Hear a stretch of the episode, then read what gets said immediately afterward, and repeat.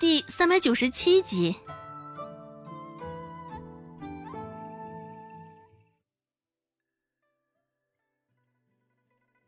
不过周游桥也并没有太在意，只以为这是许久未曾接触到香粉胭脂膏带来的反应。像胭脂这样的好东西，周游桥想到，送给周芷真的是浪费了。又甚是可惜的，将胭脂重新放回原来的地方，盖上了盖子，上锁。看了周成一眼，周成那般唯唯诺诺的模样，周有巧看着，心情着实是一片大好。出门时，周成还不忘撩了撩耳边的碎发，做出了一副自以为很是优美的动作来匹配今天刚涂的胭脂。顶着两腮上的嫣红，周成心里也是甚是得意。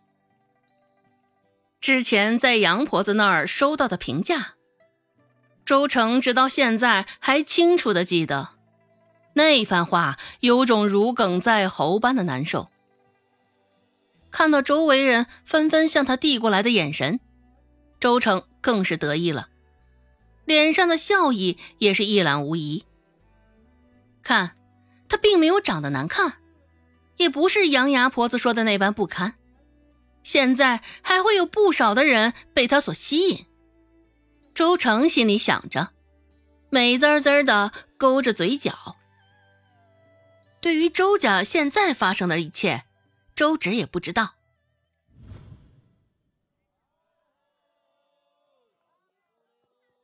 在仁惠堂，有病人的时候，帮忙着手医治。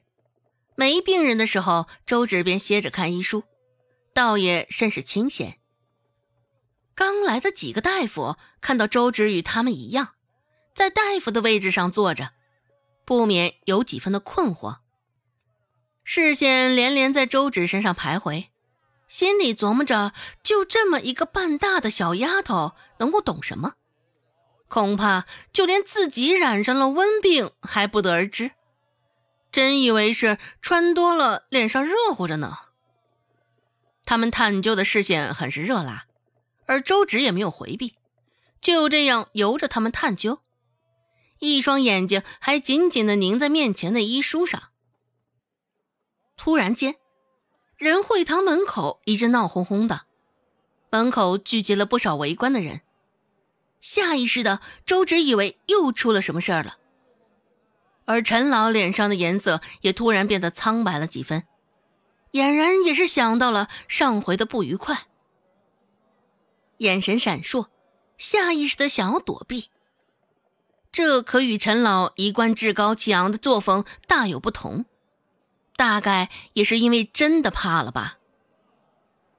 看着陈老现在这副模样，周芷嘴角微微勾起，嘴角撅起一阵淡淡的笑意。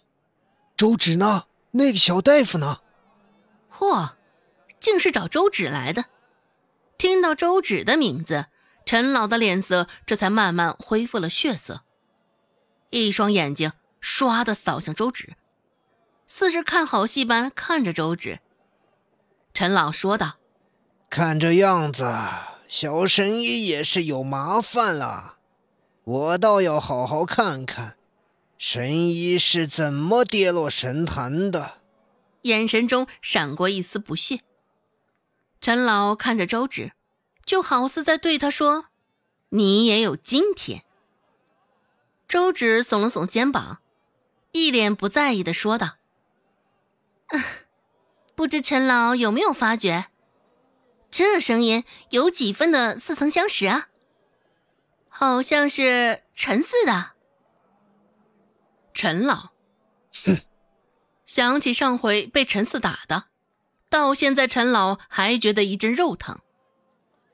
不过这时候，陈老也想到了陈四先前的警告，若他爹有个三长两短，定不会饶了陈老。现在陈老心里可谓是五味杂陈，希望陈四他爹能够痊愈。只是又不希望他爹痊愈，靠的是周芷的手。正出神间，陈四的声音突然又扬了起来，让我进去寻周芷，赶紧的！陈四的声音还是一如既往的洪亮，似乎距离也更近了些。陈老探出头看了一眼，果真是陈四来了。陈老现在心头一阵紧张，只是反观周芷，现在却是一脸轻松的模样。看到周芷脸上那抹无所谓的模样，陈老心里气急。周芷慢慢走了出去，刚好陈四迎面走来，还未来得及说上一句话，就见陈四扑通一声跪在了地上。周芷哪儿见过这阵仗啊，忙不迭的上前去拉陈四：“啊，叔，你你这是做什么？赶紧起来！”陈四人长得本就魁梧非常，周芷哪拉扯得动他呀？一番耗费力气之下，陈四还是稳稳的跪在地上。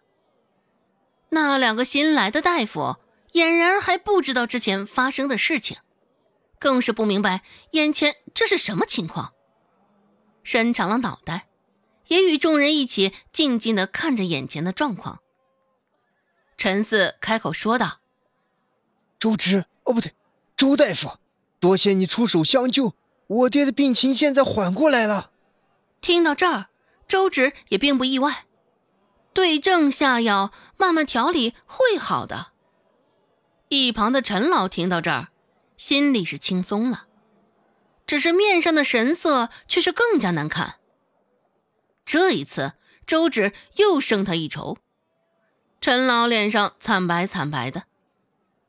周芷说道：“哎呀，叔，你先坐着说话，膝下有黄金。”这可不能随意跪的，啊！再说了，这地上寒气可重呢，你跪久了，将来可得落下病根呢。周芷又多说了两句，这才将陈四说动了。陈四一站起来，药铺内的光线似是也暗上了几分。